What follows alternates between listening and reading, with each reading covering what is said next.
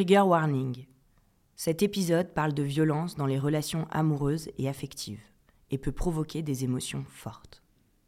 Prenez soin de vous.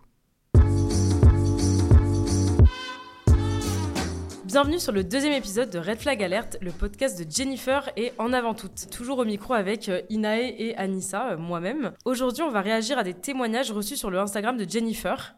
Bonjour. Euh, avant de commencer, on voulait quand même vous rappeler qu'on va écouter des histoires qui existent et des histoires qui peuvent parler de violence. Et que si c'est trop difficile à entendre, si ça réveille des choses, si ça vous met mal à l'aise, n'hésitez pas à faire une petite pause, à boire un verre d'eau, à respirer bien Boire fort deux verres d'eau. et à reprendre ensuite. Et puis surtout, si ça vous fait penser à des situations que vous, vous avez déjà vécues ou que vous êtes en train de vivre, euh, n'hésitez pas à venir en parler sur commentonsaime.fr. Pour vous dire rapidement, commentonsaime.fr, c'est un site internet sur lequel il y a un chat qui permet en haut à droite, en cliquant sur Je discute avec une professionnelle, de rentrer en contact avec une professionnelle qui est formée, qui est bienveillante et qui est là pour vous écouter de manière anonyme et gratuite. C'est parti C'est parti, je lance le premier, je lance le premier vocal, pardon. Hello, je m'appelle Maëva, j'ai 22 ans et en fait je vous contacte parce que je suis un peu perdue dans ma relation avec mon copain. Euh, on se dispute souvent parce qu'il est très colérique, il perd facilement en patience quand j'ai un comportement qui lui plaît pas ou que je dis quelque chose de travers. Euh, après je sais que j'ai un caractère pas facile non plus, mais hum, le problème c'est que dans ces moments-là il crie beaucoup et ça me fait hyper peur. Euh, une fois il a même jeté son téléphone sur le mur juste à côté de moi et il l'a cassé tellement il était énervé mais il a jamais levé la main sur moi. Donc euh, voilà. Et j'ai peur de dépasser les limites aussi parce qu'un jour, euh, je l'ai poussé très fort car il criait, très près de mon visage. Et après, il m'a mise au sol en me faisant très mal. Mais c'est moi qui ai commencé à être violente en le poussant, donc je pense qu'on a les torts ils sont partagés. Donc je sais pas à qui en parler parce qu'à côté de ça, pour moi c'est le copain idéal. Il est hyper protecteur envers moi. Euh, il, surveille, il surveille beaucoup les mecs euh, qui peuvent me regarder quand on sort dans la rue. Et mes parents, ils l'aiment beaucoup, car ils voient qu'il prend soin de moi. Donc euh, voilà. Je sais qu'il y a des gens qui vivent bien pire que moi, mais est-ce que vous pensez que ma situation, elle est normale? Waouh Alors, euh, je pense qu'il y a énormément de choses à dire et à décortiquer dans le, dans le témoignage. Tout à fait. Je Qui sais commence pas, par- par où commencer Euh, Alors déjà, à qui en parler? Bah, Déjà à nous, on est là.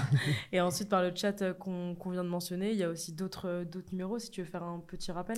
Oui, il y a le numéro le 3919 qui est ouvert 7 jours sur 7 et 24 heures sur 24, qui pareil est anonyme et qui est avec des professionnels qui peuvent euh, vraiment donner des informations et puis aider concrètement, hein, c'est-à-dire en fonction de votre situation, soit vous avez besoin de parler et donc elles sont là pour écouter, soit vous avez besoin de euh, trouver comment partir si vous habitez ensemble, euh, avoir des conseils juridiques si jamais euh, il un souci par rapport à euh, des questions légales, que ce soit euh, de euh, couple, de répartition d'argent, euh, de garde aussi quand on a des enfants par exemple. Et donc tout ça, toutes ces choses très très très concrètes, c'est un numéro qui peut aider au même titre que le chat commencem.fr. Et puis surtout, ça n'engage en rien. C'est pas parce que vous passez un coup de fil ou que vous allez sur le chat que ça y est, vous allez devoir faire plein de choses. C'est vraiment vous qui décidez. Donc n'ayez crainte, vous pouvez téléphoner, vous pouvez écrire sans aucun risque. Et puis peut-être pour la situation de Maëva, Effectivement, euh, il se passe euh, plein de choses et c'est un type de situation qu'on voit assez souvent. Il y a beaucoup de gens qui viennent sur le chat en nous disant je viens parce que mon copain a un sale caractère ou je viens parce qu'il est très colérique, exactement comme le dit Maëva. Et souvent, on, on utilise des termes euh, qui sont pas le mot de violence pour raconter des choses qui sont des violences. C'est ça, et puis il y a souvent beaucoup d'excuses, comme là on a pu le, l'entendre avec euh, le fait que euh, bah, qu'à côté de ça, euh, c'est le copain idéal, mais il n'y a pas quelque chose qui est à côté, en fait, ça fait partie de la personne, ça fait partie de la relation, et ça c'est important de le mettre en lumière. Et il y a aussi, il me semble qu'elle dit que ses parents l'adorent, et voilà aussi qu'il est, est parfait aussi parce qu'il il surveille avec qui elle sort, il fait attention à elle. Alors faire attention à quelqu'un, être bienveillant, ce n'est pas euh, fliquer la personne, euh, la restreindre dans ses actions euh, et dans sa vie. Exactement. Et en même temps, c'est très fort parce que souvent, ce qui est difficile dans les violences, c'est que les gens qui sont violents, ils sont très appréciés. C'est des gens, quoi. Ils ont des amis, ils ont une famille, euh, ils ont des collègues. Et du coup, on a souvent peur que personne nous croit parce que il a rendu service à des gens, parce que. Puis on a aussi peur, enfin on a aussi du mal à y croire en fait, parce que Mm. finalement on est influencé par cette image-là qu'on a de cette personne-là, ce qu'on a pu croire, ce qu'on a pu euh, On a souvent tendance à idéaliser quelqu'un et du coup à toujours mettre en, valeur euh, le côté positif, le fait que bah là euh, par exemple ce soit le copain idéal, sans bah se, focus sur euh, vraiment les aspects toxiques et, violents de la relation. Et là on est vraiment dans ça. Enfin la relation pour moi elle est en plein dans les violences, que ce soit physique ou morale. Souvent, on pense que quelqu'un de violent est violent tout le temps. On a cet imaginaire en fait. On dit c'est forcément un monstre. euh, Et alors que pas du tout, euh, c'est des personnes euh, comme les autres, au même titre que les victimes ne sont pas victimes tout le temps en fait dans leur vie. Et du coup, on a une image assez tronquée et on se dit non mais si il est sympa de temps en temps, s'il est adorable même à d'autres moments, s'il est incroyablement amoureux dans certaines conditions, ça ne peut pas être quelqu'un de violent. Et en fait, au contraire, ce qu'on constate euh, quand on travaille sur les questions de violence au sein du couple, c'est qu'il y a un mécanisme qui se met en place. Là, par exemple, il y a plusieurs types de violences. Le fait qu'il crie, ce sont des violences verbales.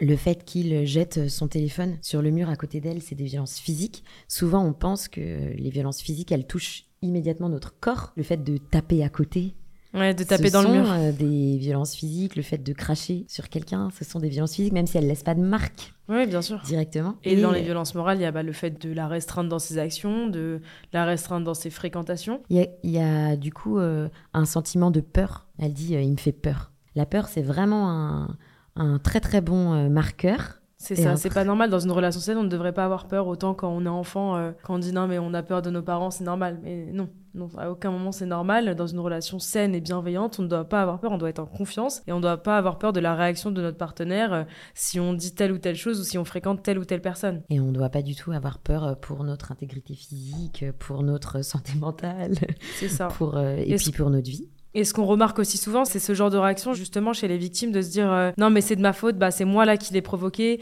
les torts sont partagés. Alors euh, oui, des fois les torts sont partagés et la relation est toxique des deux côtés. Une femme peut aussi être euh, violente envers un, envers un homme, bien qu'au niveau des statistiques c'est pas la majorité des cas, mais ça peut arriver. Après on le retrouve souvent, ça ce mécanisme de non mais c'est de ma faute, non mais j'aurais pas dû réagir comme ça, ou justement bah, la violence va aussi faire part de la relation par ce mécanisme-là de faire culpabiliser euh, la victime. Non, mais c'est toujours ta faute, c'est toujours toi qui fais des problèmes, c'est toujours toi qui ne fais pas ce que je dis. Par exemple, s'il lui dit de ne pas fréquenter telle ou telle personne et qu'elle le fait. Et au final, on va s'en vouloir et on va encore moins penser que la relation est toxique et que la personne est problématique. Il y a ce mécanisme dont je parlais au début, c'est qu'il y a des violences qui arrivent et en fait, euh, juste après, il y a énormément de preuves d'amour, de euh, promesses, de joie, euh, de, de déclarations, de tendresse. Et donc, ça va faire un- une incompréhension comme ça où on va se dire, bon, ok, il a été horrible, mais là, il est génial. Donc, euh, il n'est pas une personne horrible puisqu'il sait aussi être une personne géniale. Et il y a quelque chose qu'on voit beaucoup sur le chat, c'est les personnes qui nous disent, non, non, mais quand il est pas comme ça, il est super. Oui, mais en fait, ça, ça fait aussi ce que j'ai dit au tout début de l'épisode. C'est qu'une personne, elle est, euh, qui est dans son entièreté. C'est pas seulement une partie, donc c'est pas seulement les bons moments. C'est aussi les mauvais moments et les moments de violence. Et ça, faut, faut y faire Exactement. hyper attention. Et puis, euh, donc, ce qu'on pourrait conseiller à Maëva, bah, évidemment, c'est de se, se rediriger vers les, euh, les, les contacts qu'on a cités euh, au début du podcast. Mais aussi, ce que je voudrais mettre en avant, c'est qu'elle nous dit à la fin euh, que voilà, qu'elle ose pas trop en parler parce qu'il y a des gens qui vivent pire. Alors ça, c'est quelque chose qui revient souvent, très très très souvent. Et les victimes ont souvent tendance à penser qu'il y a une échelle de gravité finalement dans les violences et que du coup elles sont moins légitimes de parler. Mais il faut surtout pas penser ça. C'est c'est naturel finalement de penser ça parce qu'on pense qu'il y a toujours pire ailleurs, il y a toujours meilleur ailleurs. Mais c'est pas pour autant qu'on doit pas demander de l'aide et qu'on n'est pas en danger. Exactement, et plus on réagit vite, plus on peut s'en sortir aussi, euh, moins ça peut nous atteindre sur le long terme, et plus on peut avoir des relations plus saines. Et pour rebondir sur une chose que tu disais aussi, c'est que euh, dans la question du sentiment des torts partagés, c'est aussi quelque chose qu'on voit très très souvent, c'est que dans une relation euh, où il y a quelqu'un de violent, la cause va toujours être reportée sur la personne qui n'est pas violente. C'est-à-dire que ça va pas être d'accord, j'assume, effectivement, j'ai été en tort à 100%. Ça va être comme tu l'as dit, mais en même temps, tu sais que ça me fait péter un câble quand tu rentres tard. Mais en même temps, si tu avais écouté ce que j'avais dit et si les mecs te regardaient moins dans la rue parce que tu t'habillais autrement, Ouais. je ne pèterais pas un câble. Et donc, on se met à s'auto-censurer, ce dont on discutait. Euh, aussi, et on se met à changer nos propres comportements. Mais c'est très fort d'arriver avec le sentiment d'être violent et violente euh, soi-même, et c'est quelque chose qu'on voit aussi beaucoup. Donc n'hésitez pas à venir en discuter avec nous sur commentonsaime.fr. Bon, écoute, j'espère que Maïva, ça ira et que tu te redirigeras vers, euh, vers les contacts qu'on t'a donnés. Surtout, ne, restez pas seul, vous n'êtes pas seul. Et il y a beaucoup de personnes qui sont là pour vous aider, qui sont à votre écoute. Euh, Inès, je me permets de lancer le deuxième euh, vocal, du coup. Hello, moi c'était ça. J'ai 24 ans, je suis en couple depuis 8 mois avec Jérémy, c'est un mec de ma promo. Très bon élève, membre du BDE, il est très populaire. On est très sociables tous les deux. On va aux soirées étudiantes tout le temps ensemble, on a beaucoup d'amis en commun. Euh, les choses allaient très bien au début de la relation, mais depuis quelques mois, en fait, il est de plus en plus euh, possessif et jaloux avec moi. Euh, ça en vient au point où j'ai plus le droit de sortir sans lui car il a peur que d'autres mecs me draguent.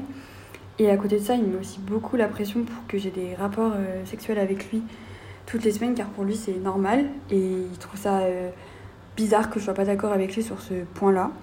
Et nos problèmes de couple en fait font que j'ai beaucoup de mal à me concentrer en classe et je sais pas vraiment à qui en parler parce que j'ai peur d'être euh, mis de côté euh, avec mes amis, etc. vu que nous avons beaucoup d'amis en commun. C'est dur à entendre, c'est énervant, c'est révoltant. Merci pour ce témoignage. Pareil, c'est euh, c'est des situations qu'on rencontre beaucoup, c'est des situations qui se reproduisent beaucoup. Et euh, du coup, j'en profite pour dire que tu et vous n'êtes pas seuls du tout. Une des premières choses dont on se rend compte quand on parle, c'est qu'en fait, il y en a plein autour de nous qui ont vécu la même chose ou qui ont ce même sentiment de malaise ou qui ont vécu le même type de violence sans savoir bien mettre le doigt dessus, quoi, sans savoir très bien quoi en faire. On retrouve encore le, le schéma où c'est quelqu'un de très apprécié, euh, Exactement. membre du BDE, où on se dit mais c'est pas possible, c'est l'homme parfait, euh, tout allait bien, euh, tout le monde l'aime, ça se passe bien, qu'est-ce que je fais quoi? Exactement, et c'est quelque chose de très difficile quand les personnes ont du coup une popularité forte. On l'a vu dans le traitement médiatique par exemple de certaines situations de violence qui ont pu exister je pense à Johnny Depp et Amber Heard par exemple, mais il y en a eu beaucoup d'autres évidemment. Mais du coup, quand les personnes sont euh, connues, appréciées et qu'elles ont même un rôle social, là il est membre du BDE, ça veut dire que c'est lui qui participe à organiser les soirées, ça veut dire qu'il rend des choses possibles, des moments qui sont cool en plus et des moments qui sont joyeux, qui n'ont rien à voir avec euh, les violences, l'humiliation, quoi que ce soit. Au contraire, donc c'est encore plus compliqué de s'en sortir ça, finalement. Ça rend super difficile de se dire, ok, lui, il est problématique. Et en plus, parfois, dans ces moments-là, c'est aussi, ouais, mais si on fait en sorte qu'il parte du BDE, si on prend des sanctions, ou si on dit quoi que ce soit, qui va le remplacer? Qui va le remplacer ou peut-être je vais être mise de côté? C'est souvent arrivé parce que ça, ce genre de situation, on le retrouve aussi dans le cadre du travail, dans plein d'autres cadres où euh, finalement, parce qu'ils travaillent ensemble, on va dire mm. ça comme ça, euh, dans le contexte d'une association par exemple, avec le BDE, et finalement, euh, les victimes, quand elles parlent, souvent elles sont, elles sont mises de côté, on ne les croit pas, ou alors on va avoir le genre de réflexion qu'on adore, où quelqu'un nous dit non, mais c'est mon ami, c'est pas possible. Bah ouais, c'est super fort. On a, on a toujours plus peur euh, quand on a beaucoup d'amis en commun ou quand on est dans des petits milieux. Par exemple, euh, dans l'enseignement supérieur, euh, c'est souvent des groupes de potes, on a une promo, on va se voir pendant 3, 4, 5 ans. c'est souvent avec sa promo, donc on sait qu'on va se voir longtemps, on a envie que ça se passe bien, on n'a pas du tout envie d'être celle qui crée des problèmes, parce que c'est souvent comme ça que, que c'est imaginé. Mais en fait, ce qu'on constate aussi, c'est que une fois que les personnes parlent, une fois qu'elles parlent avec peut-être d'abord des proches ou d'abord des assos pour ensuite en parler avec les personnes concernées, et ben ça permet aussi euh, une meilleure compréhension, d'assainir en fait les rapports de groupe parce que souvent euh, c'est quand même quelque chose qui a pu se sentir et aussi c'est quelque chose qui revient souvent de la part des jeunes femmes surtout qui nous contactent, c'est euh, la peur que ça arrive à d'autres. Il y en a qui viennent nous voir et qui nous disent bon c'est mon ex, tant que c'était que à moi, je me suis dit ça va, je peux encaisser. Mais là, en fait, il sort avec une nouvelle fille et je sais qu'il va faire la même chose et j'ai pas envie que ça lui arrive. Déjà, à toutes euh, celles et ceux qui pensent comme ça, euh, merci et bravo pour cette humanité, cette empathie et cette euh, tendresse. Et ensuite, il y a plein de solutions. Sur commencem.fr, comme sur le 3919, comme sur le numéro viol, femme, information, par exemple, il y a de la place pour des témoins. On peut appeler en fait quand c'est pas nous directement, mais quand c'est une amie ou quand c'est un ex qui se remet avec quelqu'un ou quand c'est une proche, une pote, quelqu'un de notre classe ou de notre promo. Et donc on peut avoir de l'aide aussi et on peut mettre à distance et on peut réfléchir à ok qu'est-ce que je lui dis? Parce qu'en fait je lui en ai déjà parlé mais j'ai l'impression que elle réagit pas du tout ou qu'elle est un petit peu dans le déni et j'ai pas envie d'être relou. Donc n'hésitez pas à venir pour parler de ça aussi en tant que témoin. Hein. Nous, on est là pour vous aider. Peut-être qu'on peut, euh, revenir sur les différents types de violences qu'il y a dans le témoignage. Évidemment qu'il y a des violences euh, psychologiques, avec tout ce qui est question de, possessivité, de jalousie, comme dans le témoignage d'avant, où la personne, euh, on, l'empêche de voir des amis, on l'empêche de sortir, et on la restreint dans, dans ses activités quotidiennes finalement. Il y a aussi des violences sexuelles. Ça, on l'entend malheureusement tellement souvent, euh, le fait que, que des filles soient forcées euh, dans le cadre d'une relation et que du coup, elles trouvent ça normal finalement d'avoir des rapports réguliers parce qu'il il y a cette idée qui, perdure, hein, même si on essaye de faire du travail autour, mais cette idée que les mecs ont apparemment plus besoin que nous d'avoir des rapports sexuels parce que ça fait besoin de, de leurs besoins vitaux apparemment et que forcément, ils doivent forcer leurs copines à avoir des rapports sexuels. Alors ce n'est absolument pas normal. Et là, c'est fort parce qu'il dit pas on va avoir des rapports sexuels maintenant. Parce qu'on a souvent cet imaginaire. On a l'imaginaire que les violences, c'est hyper euh, clair. C'est un ordre qu'on nous a donné et auquel on n'a pas pu se soustraire. Mais en fait, pas du tout. Là, il lui dit ça me rendrait tellement triste de pas en avoir plusieurs fois un par vieux semaine. couple euh, qui sache pas créer cette intimité. C'est bizarre que tu sois pas d'accord avec moi. Tu, tu trouves pas, tu m'aimes pas comme ça à ce point. Moi, c'est parce que je t'aime tellement en fait que j'ai envie de toi. Et donc, euh, c'est pas du tout ce qu'on imagine. On n'a pas du tout l'impression comme ça que c'est une violence ou que c'est une, une pression claire. Et on se dit bon, c'est parce que ce sont ses émotions, pas parce qu'il est en train d'être ouais. abusif. Et, peut-être qu'on peut rappeler que voilà, les, violences sexuelles, c'est pas toujours euh, ce qu'on imagine dans le sens où c'est pas toujours euh, l'histoire d'une jeune fille qui marche dans la rue tard le soir et qui se fait agresser dans la rue. Non, c'est aussi euh, des violences sexuelles au sein d'un couple. maintenant, on en parle largement plus. Par exemple, du viol conjugal. Moi, j'en vois beaucoup hein, des, amis à moi qui ont porté plainte parce que des années après, elles ont compris qu'en fait, bah, c'était pas ok. je mets un trigger warning parce que ça vous est peut-être arrivé et ce n'est pas normal du tout d'être avec quelqu'un, que ce soit un homme ou une femme, et pour vous réveiller sans vous avoir demandé votre consentement, euh, la personne est en train d'avoir des rapports sexuels avec vous euh, lors de votre sommeil. C'est pas OK. Euh, que ce soit votre compagnon, compagne ou non, ce n'est pas OK. Pour compléter, effectivement, aujourd'hui, on sait qu'il y a presque 50% des viols qui sont commis dans le cadre du couple ou de la relation amoureuse. Donc souvent, on a l'imaginaire que euh, ça va être euh, de personnes extérieures ou au contraire qu'on est en sécurité dans le couple, ce qui est le cas. Il y a plein de couples où il n'y a pas de violence. Hein. Attention, il y a plein de relations très belles, très saines et où euh, le désir est absolument partagé, compris et discuté. mais dans les relations où il y a quelqu'un de violent, finalement, ça va devenir une menace aussi et un outil de pression interne. Et on ne doit rien à son copain ou à sa copine. Ouais, c'est si vrai. Oh là là. je, passe au, vocal suivant. J'en perds mes mots. Salut, alors moi c'est Amina, euh, j'ai 21 ans et je suis avec mon copain euh, depuis maintenant un an. tout va très bien, il y a beaucoup d'amour et de complicité, donc ça c'est trop bien. Mais c'est vrai qu'il a des comportements qui me posent problème et en fait je sais pas trop à qui en parler. Le truc c'est qu'il est hyper jaloux, il me demande souvent de checker mon téléphone pour voir si je parle pas avec d'autres garçons et quand ça arrive bah ça l'énerve beaucoup. Et en fait, le truc, c'est que j'arrive pas à lui prouver qu'il peut avoir confiance en moi. Et j'ai déjà dû prendre euh, quelques distances avec des potes pour euh, juste pas qu'il ait peur que je le trompe. Euh, je sais que lui, il a vraiment du mal à exprimer ses émotions et qu'il a pas du tout confiance en lui. Mais donc à chaque fois, il pense en fait que je ne l'aime pas assez. par exemple, quand je vois des potes plutôt que lui, ou alors quand j'ai pas envie de coucher avec lui, il pense que je ne l'aime pas. Il dit que je montre pas assez que je tiens à lui, etc. Et donc, du coup, ça m'arrive euh, bah, de céder à ses demandes pour pas le voir comme ça. Mais en même temps, bah, j'ai l'impression de jamais assez bien faire pour lui. Donc, euh, bah, j'aimerais bien améliorer la situation et je sais pas trop comment faire. Merci pour ce témoignage. Euh, ça rebondit sur ce qu'on disait de ce sentiment de pression qu'on peut avoir en couple. Et en fait, euh, là, le fait qu'il puisse avoir du mal à exprimer ses émotions, le fait qu'il n'ait pas confiance en lui, par exemple, donc euh, qu'on analyse ses émotions, ça nous fait nous dire ah, je dois l'aider, je dois lui permettre de, et donc je dois céder comme elle le dit, elle dit vraiment que parfois elle cède. Et ça, c'est quelque chose qui est quand même distribué de manière très différente dans notre société. On a une éducation des filles qui est beaucoup plus euh, dans l'écoute, dans le fait euh, d'aider à euh, être la meilleure version de soi-même, mm. dans le fait d'être comme ça des soutiens permanents au quotidien. Et même dans les couples hétérosexuels, il y a beaucoup ce à lui, il n'arrive pas à parler, il n'arrive pas à comprendre ses émotions, mais heureusement, moi, je grâce, à, grâce à moi, il arrive à, parler davantage et on a discuté longuement et j'ai réussi à lui faire dire des choses qu'il n'avait jamais dites. Et donc comme si c'était une responsabilité Mm. En tant que femme dans un couple hétérosexuel. De sauver l'autre. C'est une responsabilité de lui permettre de comprendre ses émotions, de l'aider à dire ce qui se passe, euh, ce qui lui passe par la tête, pardon.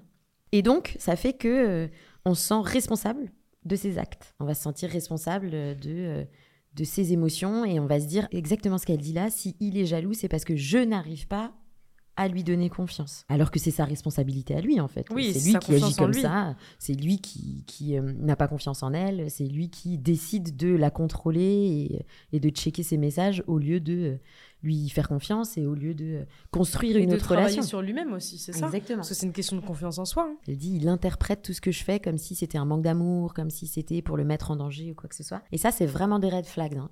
Quand on voit que on est toujours euh, celle ou celui qui va créer l'espace de parole, de compréhension, euh, qui va faire avancer le couple en permanence, Mm. comme si on avait finalement une responsabilité euh, d'analyse pour deux.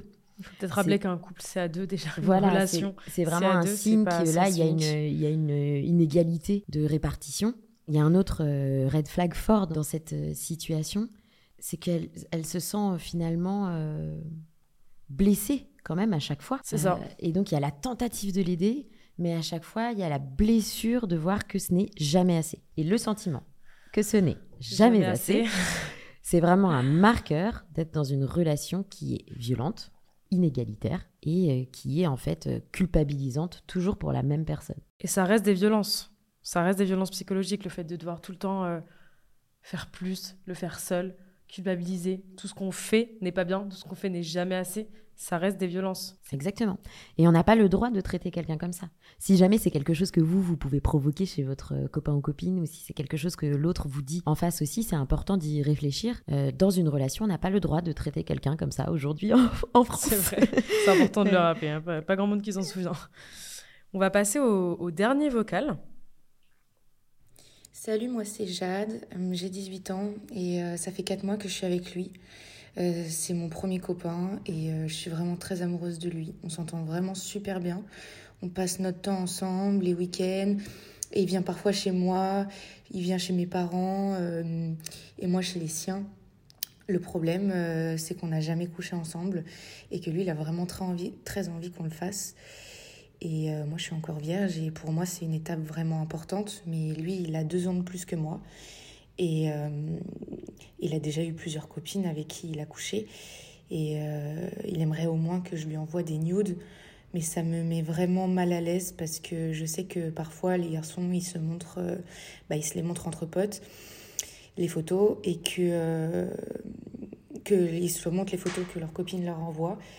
Lui, il me dit que c'est juste normal et dans une relation de couple et que tous ses ex lui en ont envoyé. Et du coup, il voit pas pourquoi euh, moi je ne le ferai pas. Et, euh, et donc, il comprend pas que ça me bloque en fait. Il m'a dit qu'il veut bien être patient, mais que les garçons, euh, bah, ils ont plus de besoins et que c'est important pour lui dans ses relations d'avoir des rapports sexuels. Et voilà, bah, depuis deux semaines, quand je refuse de lui envoyer des nudes, il ne me répond pas pendant plusieurs heures. J'ai peur qu'il se lasse en fait et qu'il finisse par me quitter. Je me demande euh, si je ne devrais pas me forcer pour être euh, bah, débarrassée de, cette pression. Merci beaucoup pour ce témoignage. Euh, c'est fort les premières relations. Les premières relations, on n'a souvent pas de point de comparaison. On a envie que ça se passe bien et on a plein d'imaginaires. Bah, en fait, on va glaner des informations un peu où on peut. Donc, euh, soit on a des potes avec qui on se sent suffisamment à l'aise pour en discuter, soit on a des familles ou des proches avec qui euh, on peut euh, parler sans gêne, soit on va aller regarder sur les films, dans les livres, Ouais, dans les séries. Et du coup, on a, bah, on a des exemples qui peuvent être parfois très, très, très, très loin de la réalité. Très violent et surtout des mauvais exemples. C'est un peu difficile de tirer, euh, de comprendre un petit peu ce qui se passe euh, effectivement. Il y a quelque chose de très fort dans les premières relations que ce témoignage me donne envie de partager avec vous et qu'on constate, euh, euh, nous qui accompagnons du coup les, les jeunes qui vivent des violences ou qui se posent des questions en fait sur leur relation, c'est la différence d'âge. Ça paraît pas grand chose, mais Ah, si, en si, fait, si. euh, ça peut vraiment, vraiment changer beaucoup de choses. Et on voit que hum, souvent, il y a une différence d'âge qui est au moins de un an, mais qui peut aller jusqu'à 10 ans, 15 ans, 20 ans, en fait, dans les premières relations. Et que cette différence d'âge, elle est souvent utilisée pour dire Pour non, mais moi, je sais. Ouais, moi je sais, moi j'ai plus de vécu. Je sais ce qui est normal, je sais ce qui n'est pas normal. Et ça, on n'en parle pas assez. C'est vrai qu'on n'en parle pas assez aussi, ce qui est ok, ce qui est pas ok. Enfin, je sais que moi, euh, à 16 ans, j'ai été pendant euh, plusieurs années avec un mec qui avait 20 ans. Et bah, j'aurais bien aimé qu'on me dise que peut-être c'était mieux d'avoir quelqu'un de son âge, quoi. il disait non, non, mais moi je sais, c'est comme ça que ça se passe. Fais-moi confiance, toi qui n'as pas d'expérience. Je vais euh, t'apprendre. Je vais t'apprendre. Heureusement que je suis là pour te dire ce qu'il faut faire aussi. Et euh, déjà, on se sent bête, franchement.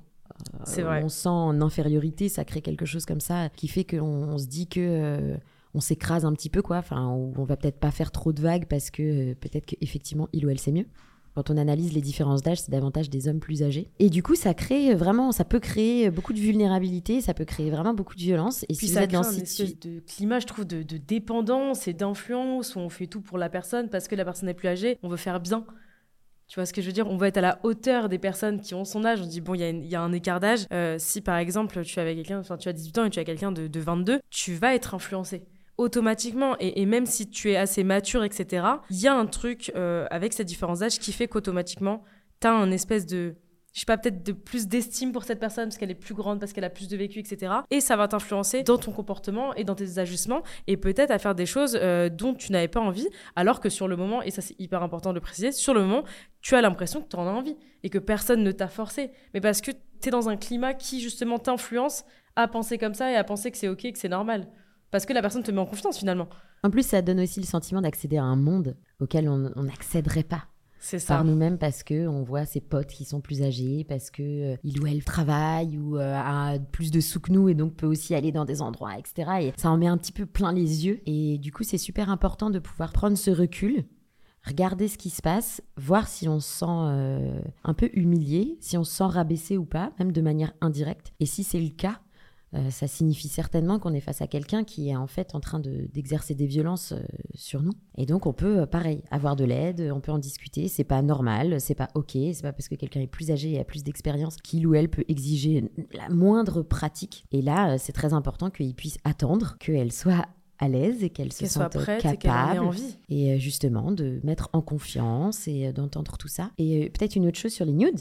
Ouais, bah moi je voulais rebondir sur ça euh, parce que on en parle beaucoup finalement depuis 2-3 euh, ans. Euh, il y a une association qui s'appelle Stop Fisha qui fait du travail incroyable justement et qui lutte contre les, le cybersexisme et les cyberviolences bah, sexistes sexuelles, qui est né, je vais pas m'étaler, mais qui est né de ces problèmes-là en fait. Où pendant le confinement, il y a eu des comptes qui se sont créés où les garçons affichaient en fait des nudes de, de jeunes filles sur les réseaux sociaux et les insultaient de tous les noms parce qu'elles avaient osé envoyer des photos dénudées. Alors déjà pour commencer, vous faites ce que vous voulez. Vous avez le droit. C'est votre droit d'envoyer euh, votre corps ou non en photo. Par contre, quand vous envoyez cette photo, eux n'ont pas le droit de la rediffuser.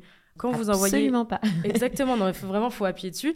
Et vous n'avez pas à avoir honte. Quand vous êtes dans une relation de confiance et que vous envoyez une photo à quelqu'un, c'est seulement à cette personne. Donc à aucun moment donné, cette personne est légitime de renvoyer ça à des copains, de mettre ça sur un, groupe Snapchat, un groupe WhatsApp, peu importe. C'est pas OK. C'est pas OK. Et il y a des assos comme Sapficha qui vous aident à faire supprimer ces contenus-là. Si ça fuite, si ça va sur Telegram, si. Parce qu'il y, a des réseaux hein, de personnes qui payent pour récupérer des photos qui. Enfin, c'est vraiment euh, dingue ce qu'il y a autour de ça et il y a des gens qui peuvent être là pour vous et qui peuvent vous aider. Exactement.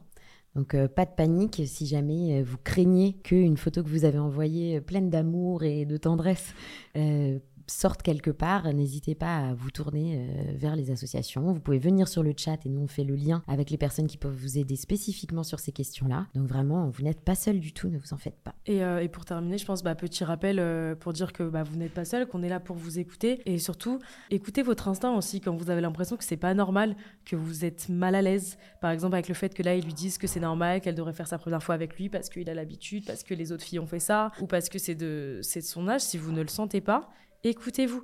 C'est aussi simple que ça. Bon, c'est pas aussi simple que ça finalement. C'est plus compliqué sinon on serait pas là. Euh, mais, je pense que c'est important de suivre son instinct. Ouais. Si à un moment vous vous dites, bon, je vais le faire pour qu'il me lâche.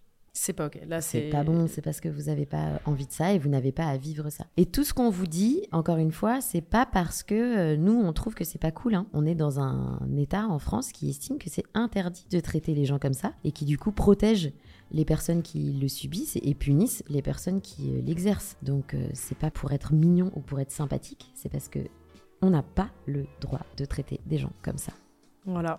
On n'a pas le droit d'être violent, ça suffit quoi. En 2023, finalement, on devrait pas faire ce podcast. Ah. On le fait et c'est bien. Et j'espère que du coup, vous avez eu toutes les informations dont vous aviez besoin. Et encore une fois, on vous renvoie vers le chat, vers En Avant Tout, si vous avez besoin de plus d'informations, de plus d'accompagnement. Euh, vous n'êtes pas seul, euh, on est là pour vous. À très vite. À très vite. Si tu as besoin d'aide ou de conseils, chatte avec les expertes et les experts de l'association En Avant Toutes sur leur site commentonsaime.fr.